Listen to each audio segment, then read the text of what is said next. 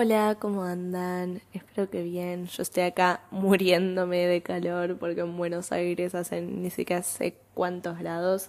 y no puedo tener el ventilador prendido, parece un ruido de fondo que es imposible grabar un episodio de esta manera. Ah, así que vamos a intentar hacerlo así, con calor y todo. Pero vamos a hablar de un tema bastante polémico, la verdad, que es qué significa exactamente ser latino o latina o latine, que la mirada que voy a dar es más bien, aunque sea en un comienzo etimológica, después va a haber un poco más de opinión, eh, que pueden no estar de acuerdo y si no lo están, pueden dejar un comentario de que no están de acuerdo, siempre desde el respeto, obviamente, yo voy a intentar también decir todo desde el respeto y si están de acuerdo también lo pueden escribir. Así que bueno, vamos a empezar con esto. Bueno, para empezar, voy a presentarme así muy oficialmente. Me llamo Julia, nací y vivo en Buenos Aires, lo que quiere decir que nací y vivo en Argentina, lo que quiere decir que nací y vivo en lo que es Latinoamérica y Sudamérica, lo que quiere decir que nací y vivo en el continente de América. Antes de comenzar a hablar de lo que es o no es ser latino, o latina o latine, quiero aclarar que esto no es un episodio que va desde un lado de ese estereotipo argentino que mucha gente dice de que no nos sentimos latinos porque nos sentimos de cierta manera superiores o algo así. Este no es un podcast de una Argentina que se sienta superior, porque no es la manera ni de expresarme ni de pensar que tengo, sino algo que me parece que es necesario con distintas discusiones que se están dando en este momento sobre todo en redes sociales, pero también discusiones que se dan a través de los años en diferentes medios. De qué es entonces a lo que uno llama latino, si es realmente lo que significa. Y obviamente no puedo hablar por todos los argentinos, ni latinoamericanos, ni absolutamente nada, no es lo que intento, todo esto va desde mí y desde mis percepciones. Y vamos a hablar primero de qué es ser latino etimológicamente, ¿no? Con el lenguaje, qué significa, eso, que significa ser latino, pero en serio, no, no solo a lo que uno se refiere cuando dice que alguien es latino. El continente de América es un continente muy grande que fue, digamos, dividido bajo dos miradas diferentes. Una mirada que tiene que ver con lo geográfico, en el que América está dividida en tres partes. América del Norte, América Central y América del Sur. América del Norte contiene países como México y Estados Unidos. América Central contiene países como Guatemala o Cuba. América del Sur contiene países como Bolivia y Argentina, lo que significa que yo que nací en Buenos Aires, por lo tanto nací en Argentina, nací en América del Sur. Y después la otra mirada bajo la que está dividida, dividido el continente de América es a través del el lenguaje. Para hablar del lenguaje vamos a tener que aclarar que es la lengua oficial del territorio, ni siquiera la lengua más hablada, porque en los países puede haber muchas lenguas que son habladas, como en Argentina, por ejemplo, que no se habla solamente en español, sino que también se hablan en un montón de lenguas de los pueblos originarios, como puede ser, por ejemplo, el quechua. Así que después de aclarar esto, podemos decir que América está dividida en dos, dependiendo de la raíz que tenga el lenguaje del idioma que se habla en cada país, el idioma oficial que se hable en cada país. Entonces, por ejemplo, Canadá, Groenlandia y Estados Unidos son los tres países que son parte de lo que se llama América anglosajona. ¿Qué significa esto? Que el inglés, que es el idioma que se habla en esos países, es un idioma que tiene raíz, su lenguaje tiene raíz germánica, una raíz anglosajona. Otros idiomas que tienen esta raíz son, por ejemplo, el alemán, el danés, el sueco y varios más. Los anglosajones eran unos pueblos germánicos que avanzaron sobre Gran Bretaña hace cientos de años y conquistaron Gran Bretaña. el idioma que ellos hablaban fue decantando en un inglés, que en el momento era un inglés más antiguo, un, inglés mucho más anglosajón, y después cuando Gran Bretaña conquista todo lo que sería la América anglosajona, este idioma pasa a estos territorios conquistados, por lo que ahora hablan en inglés. Y después, por otro lado, está América Latina, cuyos idiomas oficiales de los países que la conforman, que son todo el resto de los países, excepto Groenlandia, Canadá y Estados Unidos, tienen una raíz latina. Otros idiomas que tienen raíz latina son, por ejemplo, el francés el italiano, los que se hablan en Argentina sin contar eh, las colonias francesas que hay, son el español y el portugués. El portugués en Brasil y después español en el resto de los países. Repito, como idioma oficial, lengua oficial. Entonces, esta raíz latina proviene del Imperio Romano, que conquistan entre muchísimos ahora llamados países, pero que antes eran más como territorios que conquistan, que son un montón, porque es de los imperios más grandes que hubo en la historia, conquistan España y Portugal, que Portugal va a ser el que conquista lo que ahora es Brasil y España lo que conquista lo que sería ahora el resto de América Latina. Entonces, esto nos lleva a ver que el término, entre comillas, latina de América Latina o de ah, Latinoamérica deriva de los idiomas oficiales de los países que componen esta división de América. Por lo tanto, cualquier persona que tenga ciudadanía ya porque nació o porque la heredó de algún pariente ciudadanía de un país de Latinoamérica es una persona latina. Pero, y acá está una gran diferenciación que hay que hacer, también son latinos las personas que tienen ciudadanía, por ejemplo, española, portuguesa, francesa y cualquier país en el que el idioma oficial sea un idioma derivado del latino, o sea, que tenga una raíz latina, que hay un montón de esos países. Esas personas también son latinas. Muchas personas van a decir, ¿qué? ¿Qué estás diciendo, Julia? No son latinas. Y yo digo, sí son latinas, lo que no son es ser personas latinoamericanas. ¿Qué es lo que pasa? Que muchas veces bajo una, hegemonía que viene más de lo que a veces llamamos el primer mundo, o sea, de Estados Unidos y de Europa, se llama latinos a las personas que provienen de Latinoamérica o que tengan raíces latinoamericanas. Pero en verdad la palabra que están buscando es persona latinoamericana. Vos sos latinoamericano, vos sos latinoamericana, no latina. También son latinas, no es que está incorrecto ese uso, pero a lo que se suelen querer referir cuando hablan de ser latino es ser latinoamericano. Algo interesante de remarcar y de hablar es cómo en Estados Unidos los estadounidenses se llaman a sí mismos Americans, o sea, americanos, que en cuanto al continente en el que viven, pero además llaman a su propio país América. Y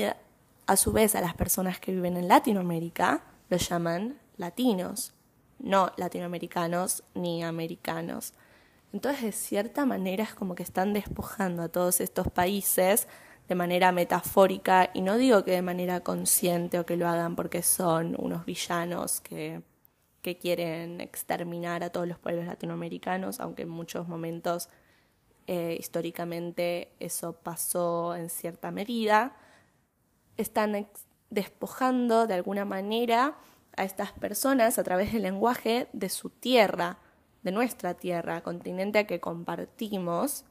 hasta que lo único que tienen propias estas personas son el lenguaje, lo único que los separa, mientras que los estadounidenses terminan siendo los que tienen el territorio. Obviamente que cuando una persona de Estados Unidos se llama a sí misma americana, no están pensando en que están robando o despojando a los países latinoamericanos de, su territorio ni nada de eso. No es lo que yo quiero decir acá. Pero digo que es interesante pensar en el significado etimológico que tienen las palabras, que a veces no nos damos cuenta, pero que en verdad las palabras usadas no están ahí porque sí. Y tal vez las personas de hoy en día no lo piensan de esa manera cuando lo dicen, no es su intención, porque son personas que, que no quieren mostrar eso, ni están de acuerdo con una parte muy conquistadora que tiene Estados Unidos pero que es algo que igual está ahí y está implícito en las palabras que se usan. Una vez dado el sentido etimológico de la palabra latino y explicado que en verdad lo que a veces se llama latino es ser latinoamericano y que latinos también son muchos otros países de otros continentes que no son América y que también hablan idiomas con raíces latinas, podemos pasar a otro tema de conversación que es algo que pasó hace muy poco. La cuestión es que hace unos días se anuncian los nominados a los premios Oscars, que son unos premios cuya gala está en Estados Unidos y que tiene que ver con todo Hollywood, que es algo estadounidense. Eh, y también tiene que ver con el submundo, ahora vamos a pasar a hablar de esto, que son las redes sociales y el submundo sobre todo, que es la aplicación Twitter. La cuestión es que hace unos días, cuando salen los nominados, una persona postea en Twitter un tweet que dice, lo voy a leer primero en inglés y después lo traduzco, que dice, Congratulations to these first time Latino nominees. O sea, felicidades a estos primeros nominados de sus países respectivos latinos. Eh, ¿A quiénes se referían? Al actor Colman Domingo, cuya familia es proveniente de Guatemala y a América Ferrera, cuya familia es proveniente de Honduras. Esto arma todo un revuelo porque muchas personas pasan a decir que estos dos actores son personas que nacieron y se criaron en Estados Unidos y quienes, si es que hablan español, no es su primer idioma, sino que se criaron hablando en inglés. Estas personas, estos actores provienen de, y no solamente son estos actores, ahora voy a hablar de ellos dos en particular porque es el, lo que estuvo causando revuelo últimamente, pero la mayor parte de los actores latinoamericanos que están en, en Hollywood y que su primera lengua es el inglés, tiene que ver porque sus padres o sus abuelos o alguien de sus, de sus familias en unas generaciones atrás se mudaron a los Estados Unidos o a algún lugar de habla inglesa y tuvieron que aprender un nuevo idioma y perdieron un poco su propio idioma y tal vez a sus hijos les enseñaron el inglés, ya sea de que sus padres se mudaron ahí, entonces ellos son los primeros en tener como primer idioma el inglés, o que sus abuelos se mudaron y sus papás ya no sabían tanto español, o lo sabían pero como segundo idioma, que no sos tan fluido como cuando es tu primer idioma. Entonces, legalmente, estos dos actores son latinoamericanos y además tienen familias latinoamericanas porque pueden haber heredado la ciudadanía que tenían sus padres o sus abuelos de un país respectivo de Latinoamérica, proveniente de Latinoamérica. Además de que, haciendo la distinción que habíamos hecho antes, son latinos porque los países de donde provenían sus familias son de Latinoamérica. Ahora bien, ¿qué es lo que causó tanto revuelo de este tweet que se publicó? La cuestión es que muchas personas latinoamericanas que fueron criadas y que tal vez viven o tal vez no, pero que fueron nacidas y criadas en Latinoamérica, pasan a decir que estos actores, como tantos otros, eh, uno piensa en sus logros, o mejor dicho, la cultura sobre todo de Estados Unidos, pero también de otros países, piensan en los logros de estos actores como logros de Latinoamérica, cuando ellos en verdad no saben de nuestra cultura. Para lo que quiero decir de eso, primero son dos, dos cosas. Una, que cultura, como este podcast se llama, ¿qué mierda es cultura? ¿A qué nos estamos refiriendo exactamente con cultura latinoamericana? Porque Latinoamérica es más que solamente una cultura, porque cada país tiene una, unas costumbres diferentes, eh, ciertas maneras de ver al mundo diferentes y dentro de cada país también hay subculturas. Es una generalización tremenda poner a Latinoamérica como si fuese algo, no sé, todo homogéneo entre sí cuando no lo es. Y la segunda cosa es que estas personas, tal vez la cultura que perdieron, que tal vez no la perdieron, porque incluso si no saben español, sus familias realmente preservaron cierta cultura de sus países y ciertas costumbres. El hecho de que ellos hayan perdido esta cultura no, no los hace personas que no quieran saber nada. No voy a hablar como si conociese a estos dos actores en particular, porque tal vez no quieren saber nada de esta cultura, pero tal vez sus padres que emigraron están muy enojados con el país, porque a veces en Latinoamérica los gobiernos son muy malos o las condiciones de vida son malas y la gente decide emigrar huyendo de todo eso lo que no quiere decir que todo el mundo en América Latina quiera emigrar o quiera salir o que sea pobre y sus condiciones de vida sean malas porque está lleno de gente o de clase media o ricas en Latinoamérica. Y también hay mucho esto, eh, sobre todo con un punto de vista estadounidense, de que la persona latina, o sea, latinoamericana, pero que ellos dicen latina, es un inmigrante que Primero tiene que tener la piel de cierto color, verse de cierta manera, tener cierta nacionalidad, tener cierta historia de vida y tiene que tener un cierto deseo de parecerse al estadounidense, este American Dream, el sueño americano, el gran sueño americano, y que los deseos que tienen estos latinoamericanos es llegar a parecerse a Estados Unidos y llegar a tener los logros que tienen algunos estadounidenses, como por ejemplo entrar a la Academia de Hollywood y ser nominado a un Oscar, que no es verdad. Pero volviendo a esto, tal vez estas personas realmente quieren conectarse con esa cultura que era de sus padres como algo también para no perder. Tal vez se sienten mal de que no saben mucho español o que su primer idioma no fue el español. Entonces también generalizar como que estas personas en verdad no merecen ser llamados latinoamericanos porque no nacieron en este lugar, es medio injusto porque no sabemos si fue la decisión de ellos o si a ellos no les hubiese gustado algo más. Tampoco está bueno ponerse en un, eh, en un lugar de ser la policía de la latinoamericanicidad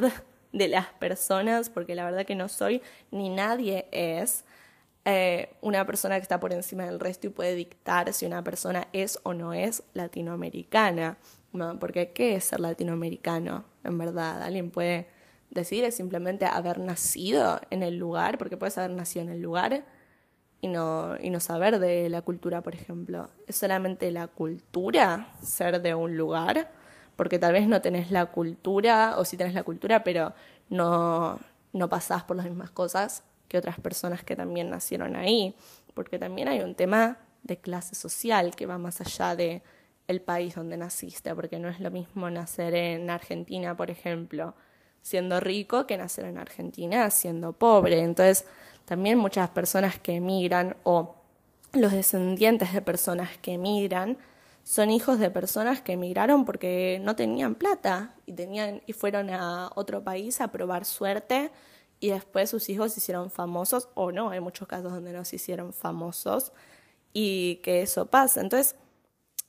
si bien estoy diciendo esto, es importante aclarar que estos, los actores latinoamericanos que no nacieron en Latinoamérica tienen un privilegio en, en cuanto a triunfar en lugares como Hollywood que actores que nacieron y viven en Latinoamérica cuyo idioma eh, con el que crecieron no es el inglés, que puede ser tanto portugués como español o qué sé yo, algún em, idioma de los pueblos originarios. Entonces es importante decir que si sos fluido en inglés o no tenés acento eh, latinoamericano, puedes triunfar mucho más fácilmente en lugares como Hollywood. Si es que Hollywood es tu deseo, porque hay un montón de actores latinoamericanos que son regrosos, que son súper talentosos, que en verdad no les importa ser parte de Hollywood y prefieren quedarse en su país o en su parte del continente. Así que me parece que es injusto tratar a estas personas como si no fuesen latinoamericanas y como si fuese su culpa porque no sabemos su historia, aunque sea yo no la sé, entonces no puedo opinar. Tal vez sí son personas que no les importa nada y se están colgando de ser una, entre comillas, minoría para ver si con las políticas de inclusión los incluyen en algo. La verdad que no sé, así que no voy a opinar de eso. Pero también es importante saber que no están en las mismas condiciones que otros actores eh, y que tal vez es más fácil triunfar en lugares como Hollywood o, qué sé yo, Broadway o lo que sea que sea estadounidense. Si naciste ahí, tenés la ciudadanía ahí, si tu primer idioma es el inglés y si te moves en ese país, a que si sos de un lugar latinoamericano. Pero obviamente es importante también recalcar que parece ser que lo que terminan diciendo algunas personas de la, ni siquiera estadounidenses, sino de esta hegemonía que tiene más un punto de vista que comparte mucho ese país, de que la única manera válida de ser latino es si tenés la tez más morena, si vivís en Estados Unidos, si tenés un, una vida que primero hubo una escala social y que tuviste que subir socialmente y si compartís los deseos de la cultura de la América anglosajona, cuando en verdad ser latinoamericano no tiene nada que ver con el color, ya que hay todos los tipos de test en Latinoamérica, que es una parte del continente que es grande y que tiene diversidad tanto en idioma como en ideas, como en climas, paisajes y obviamente colores de piel y cómo se ve la gente. Siguiendo entonces con el submundo de Twitter, vamos a hablar de cómo hace unos meses se estrena en Netflix una película titulada La Sociedad de la Nieve sobre la tragedia de los Andes que le pasó a un equipo de rugby de Uruguay. Y hace poco se hace una película española con actores, tanto argentinos como uruguayos, en la que terminó siendo nominada a Mejor Película Extranjera en los Oscars. Pero en ese tweet no dicen nada sobre estos latinoamericanos que sí son el tipo de latinoamericanos que no emigró a Estados Unidos y que tal vez la tiene un poco más difícil en Hollywood porque hablan en español y si manejan el inglés no lo manejan como primera lengua. Ah, y uno, una, unas personas pasaron a decir en Twitter, jaja, hablan de latinoamericanos como si fuesen estas dos personas, pero se están olvidando de la gente que realmente nació y vivió en Latinoamérica, que me parece muy válido y lo que no quita que los otros sean latinoamericanos o no, tampoco voy a dar, esta es mi opinión, ¿no? Pueden decirme, no, Julia, la verdad que no estoy coincidiendo con vos, me parece que no son latinoamericanos, lo podemos hablar, obviamente siempre del respeto, repito. Em, pero uno de los actores de esta película, que se llama Juan Caruso, no sé si pronunciarlo Caruso o Caruso, además de ser actor, es tuitero, o sea, publica mucho en Twitter.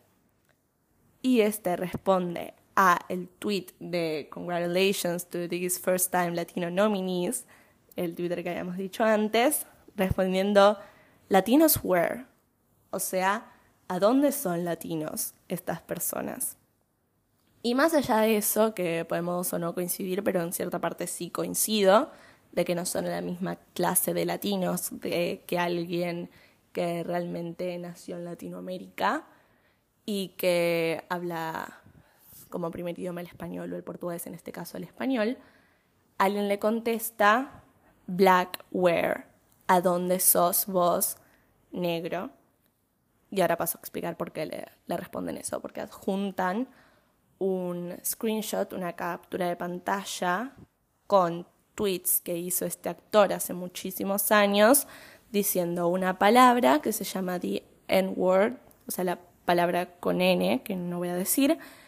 que es una palabra que tiene mucha historia en Estados Unidos, ya que era la palabra por la que los esclavistas estadounidenses llamaban a sus esclavos negros. Entonces, ahora las personas eh, afrodescendientes, las personas eh, negras de Estados Unidos, utilizan esa palabra para llamarse los unos a los otros, obviamente no con la connotación esclavista, pero es ofensivo cuando una persona blanca dice esta palabra, ya que es como que en cierto punto está reivindicando a estos esclavistas. La cuestión es que este chico, eh, Juani Caruso, le había dicho en varios tweets, a lo que yo tengo que decir que me parece que es ridículo realmente condenar a una persona, tampoco es que lo están condenando la horca, ¿no? Pero intentar cancelar, entre comillas, a una persona en Twitter por haber dicho esta palabra, cuando en verdad una persona argentina y de cualquier otro país que no sea Estados Unidos, o aunque sea que no hablen inglés, pero que yo, los ingleses tampoco tienen por qué saber esto, saber la historia de Estados Unidos y qué palabras se pueden o es correcto decir o no decir, cuando acá en Argentina muchos raperos y cosas así la decían, y muchas personas que éramos niños en ese momento la escuchábamos, o sea, tampoco la decíamos, yo no tenía ni idea de qué significaba, no la decía ni nada, eh, y tampoco la escuchaba mucho, pero siento que es muy difícil que nos tenga que llegar una clase de historia sobre la historia de Estados Unidos y las palabras que se pueden o no decir. Recién años después, cuando uno empieza a tener redes sociales, y gracias a toda esta globalización que hay, gracias no, en consecuencia de esta globalización, que no es algo muy bueno, la verdad, nos empezamos a enterar de que es una palabra que tiene una gran consecuencia y una gran connotación. En mi caso, siento que un argentino no tendría por qué saber esto, ahora que lo sé, obviamente no la digo porque sé que hay personas que les parece que está mal y que les puede doler eso, entonces no, no la digo porque la verdad que no pierdo absolutamente nada sin decirla porque ni siquiera está en mi idioma, o sea, no hay ningún contexto en el que yo pudiese decir esa palabra y que, que sea bueno, ¿no? Y, pero a su vez siento que es muy injusto condenar a alguien por no saber historia de otro país, como si estuviésemos obligados a tener que saberla sí o sí y saber qué se puede o no decir o qué es ofensivo o no ofensivo en un país que tiene una cultura diferente a la nuestra, un idioma diferente a la nuestra y una historia al nuestro y una historia diferente a la nuestra. También una vez, esto es más anecdótico, ¿no? Las cosas que no tienen que ver en lugares como TikTok, también que también son un submundo, me aparece un video de una chica afrodescendiente de Estados Unidos que habla en inglés y dice que le parecía muy extraño que en el idioma español se le diga a las personas negras, o sea, afrodescendientes, se les diga negras. Porque suena mucho como esta palabra que allá está mal decir, que está mal decir, pero que tiene una historia allá. Eh, a lo que tengo para responder también, como puede ser que simplemente una palabra por parecerse en raíz etimológica lo que usaban los esclavistas no se pueda decir acá cuando es un color, así como allá dicen black people, acá podemos decir persona negra. Obviamente cuando uno lo dice sin malicia, cuando uno lo dice para ser racista y ya es otro tema. Pero bueno, volviendo a lo de este chico Juan Caruso, Caruso, no sé cómo pronunciar su apellido, perdón. uh, otros comentarios que habían en su en respuesta a su respuesta eran, por ejemplo, eh, él tiene la tez blanca y los ojos celestes, entonces le decían, sos un alemán que habla en español, así que no sé qué te haces el latino. Algo parecido a eso, no encontré el tweet. Eh, y todo esto en verdad lo que hay en el trasfondo de esto de decirle que es un alemán es decirle que es nazi, porque también hay un mito sobre Argentina de que todo el mundo acá es descendiente de nazi, o que una gran parte de nazis, que una gran parte de la población es descendiente de nazis. A lo que también tengo como respuesta decir, sí, hay nazis que emigraron a Argentina, porque sí, pero también emigraron a un montón de otros países como Estados Unidos. Y digo, vuelvo siempre a traer a colación a Estados Unidos porque las personas que decían esto eran personas estadounidenses. No porque yo crea que los estadounidenses son todos malos, ni porque los estoy intentando ofender, sino que cuando ellos dicen algo que no estoy de acuerdo y que me parece que está mal, además las acusaciones, porque cuando acusan de algo que no es verdad, ahí siento que hay que responder. Y no porque me vayan a escuchar esto, ¿no? Pero simplemente como para sacarlo, sacarlo de mi sistema. Eh, sí es verdad que algunos nazis emigraron a Argentina, así como emigraron a muchísimos otros países, escapándose cuando el nazismo cae en Alemania. Ah, pero también es verdad que en Argentina emigraron de Alemania, por ejemplo, un montón de familias judías y que gran parte de los apellidos alemanes que hay en Argentina son de personas judías y que Argentina tiene una gran comunidad judía acá, eh, una de las más grandes del mundo, tengo entendido, eh, entre otros países, ¿no? Y entonces decir esto como también acusar de nazis a todos los argentinos, porque algunos son blancos, que además no todos los argentinos son blancos, porque siempre dicen tipo, ay, Argentina es tipo el país de Latinoamérica donde solo hay personas blancas. Eso literalmente no es verdad. O sea, directamente se puede decir, no tiene ningún sentido lo que estás diciendo, porque sí, obvio, hay personas blancas, porque hubo un montón de migraciones de parte de Europa acá, a Argentina, en muchas partes de la historia, sobre todo de lo que es España, luego de la conquista de América y después de Italia, pero hay de todos lados. Eh, así como también hubo migraciones de otros países como China, aunque en menor medida.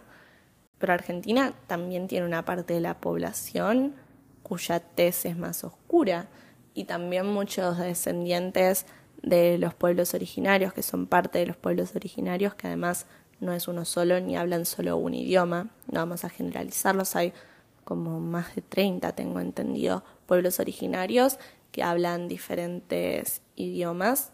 además de muchas veces el español y decir entonces que solamente hay gente blanca en Argentina viene desde un lugar ignorante y no tener en cuenta de que Argentina es mucho más que lo que algunas personas piensan que es. Y ahora vamos a pasar al último comentario del que voy a hablar, que recibió como respuesta este actor mucho revuelo causó la verdad por solamente dos palabras, la de Latinos Were, que decía, no pude encontrar el tweet, pero me acuerdo más o menos lo que decía, estaba en inglés, pero lo voy a decir en español, que decía, no me sorprende que este chico haya dicho esta palabra tantas veces, es argentino, sabemos lo que hicieron con su población negra e indígena en el 76. Ok, Esto tiene mucha, hay muchas respuestas que quiero dar a esto. No es como, repito, no es como que esta persona vaya a ver esto, pero igual siento que como que lo quiero sacar de mi sistema. Vamos a empezar, hay tres cosas para decir. Primero que nada, esta cosa de que, que es real, de que no hay muchas personas afrodescendientes barra negras en Argentina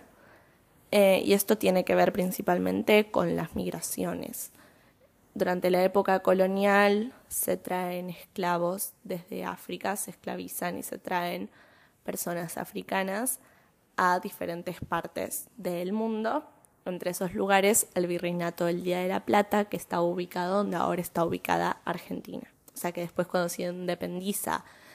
de España y deja de ser colonia, se convierte luego de unos años en Argentina. Eh, y estas migraciones eh, tienen un número bastante grande para lo que era la población de ese momento, o sea que las personas con tez negra eh, eran un gran porcentaje de la población argentina. Esto, primero que nada, varias de esas personas, en el paso de los años, por, el, por la vida que llevaban, o sea, por las condiciones de su vida en la esclavitud, terminaban muriendo de muy jóvenes y muchas personas se murieron en eso.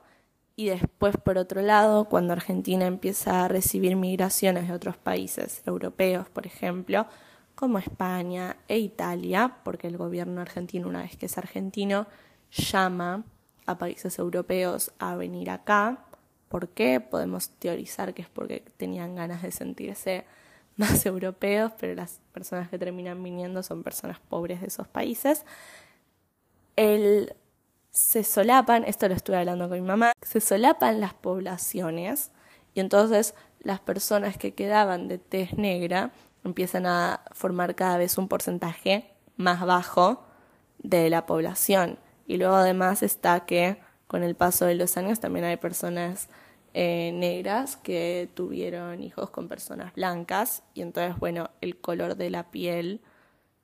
tiende, cuando eso pasa, a volverse más claro. Después, hay también que ya en 1853 la esclavitud queda abolida en Argentina, que es bastantes cientos de años luego de que lleguen los esclavos africanos. Después, la segunda cosa para decir que creo que es de las más importantes, porque hay una gran confusión en este tweet sobre lo que es el 76, porque se refiere a la última dictadura que hubo en la Argentina, que fue de las más sangrientas que hubo,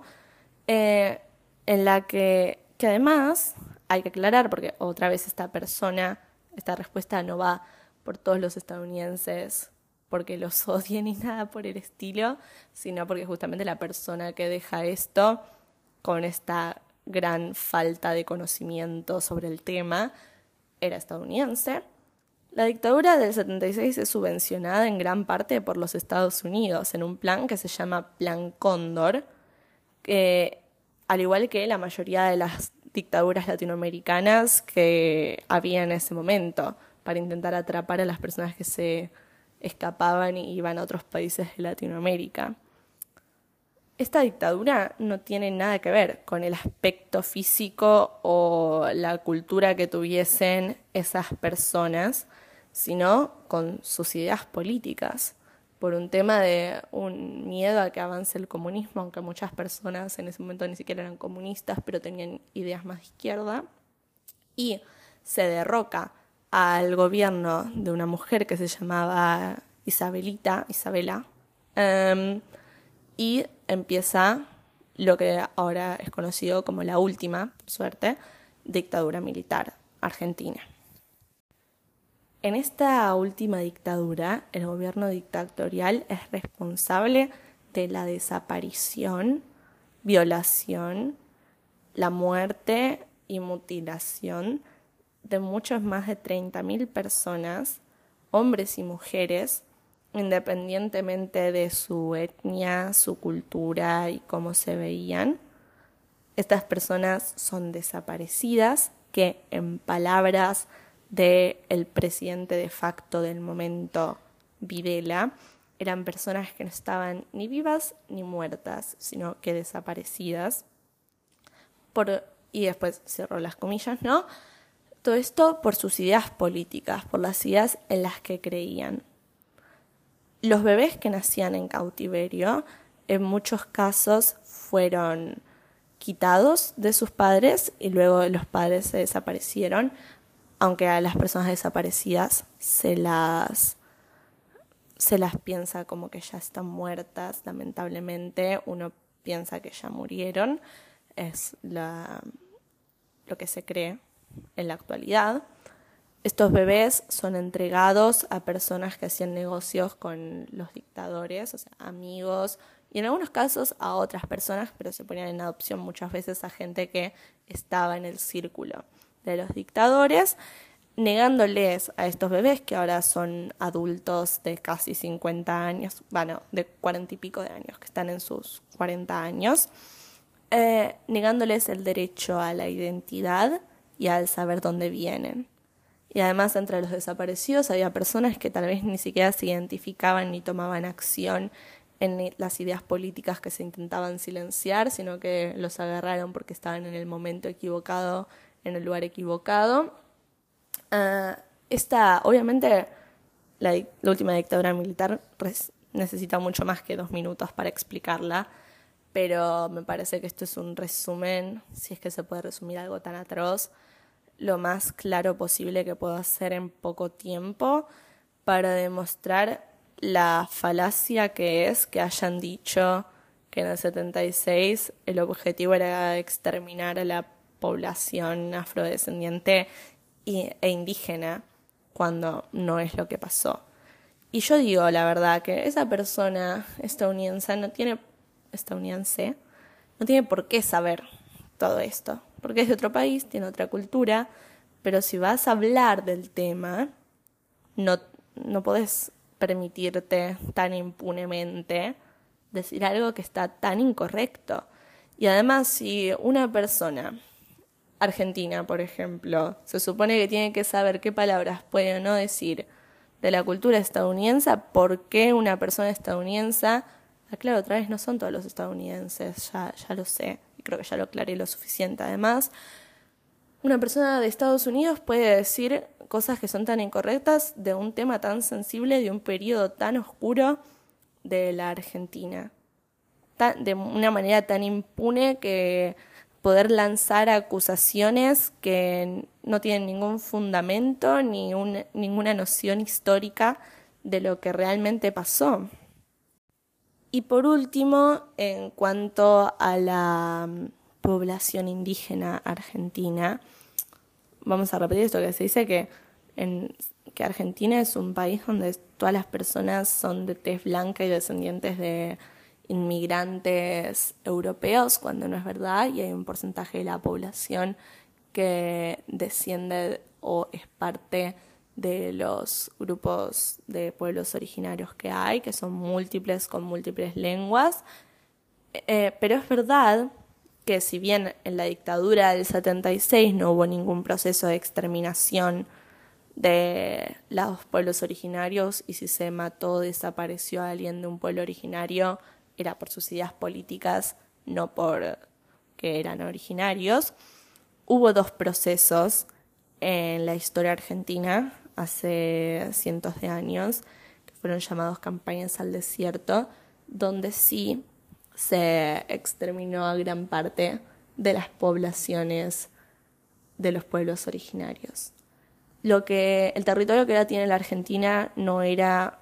así de grande con anterioridad, sino que gran parte del país, de lo que ahora es el país, le pertenecía a diferentes grupos de pueblos originarios que tenían, que eran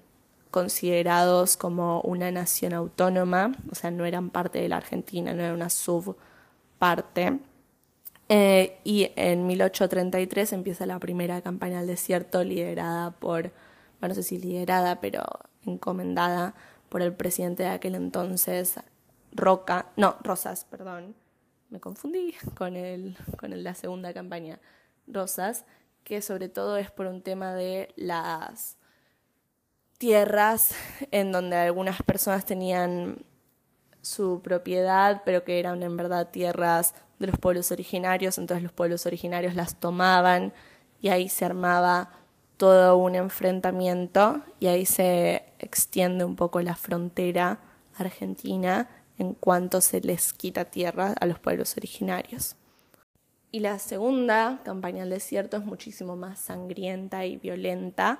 que está encomendada y liderada por Roca, el presidente también de ese momento, eh, en 1878 y dura varios años que fue un claro etnicidio contra los pueblos originarios para también tomar gran parte de las tierras y que ahora la Argentina sea tan grande como lo es ahora. Y este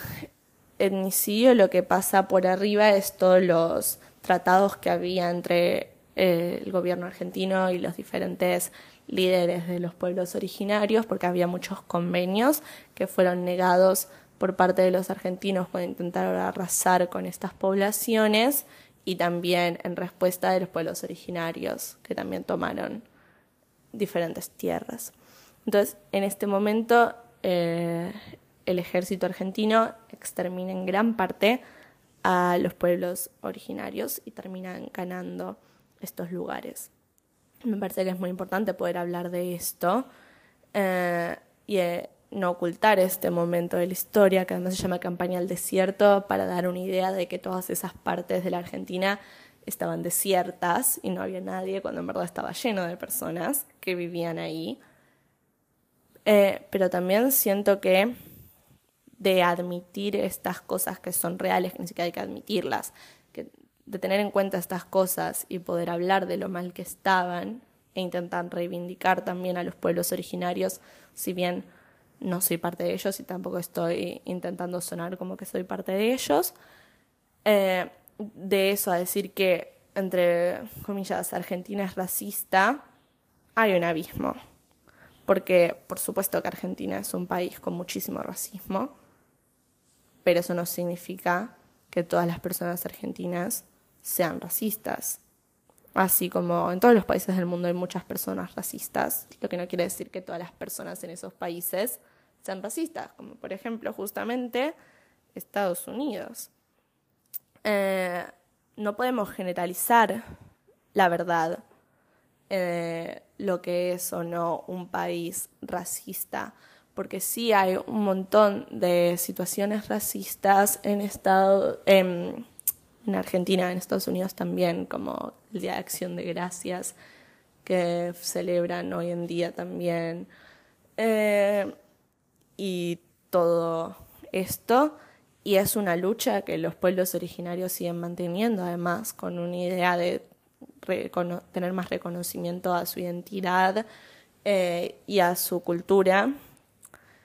Pero al final del día también quiero dejar claro que si bien a veces en este podcast va a sonar de esa manera, esto no es un oprimidos contra oprimidos, eh, contra oprimidos intentando ver quién fue más oprimido, si los latinoamericanos o, o quién otros. Pero me parecía necesario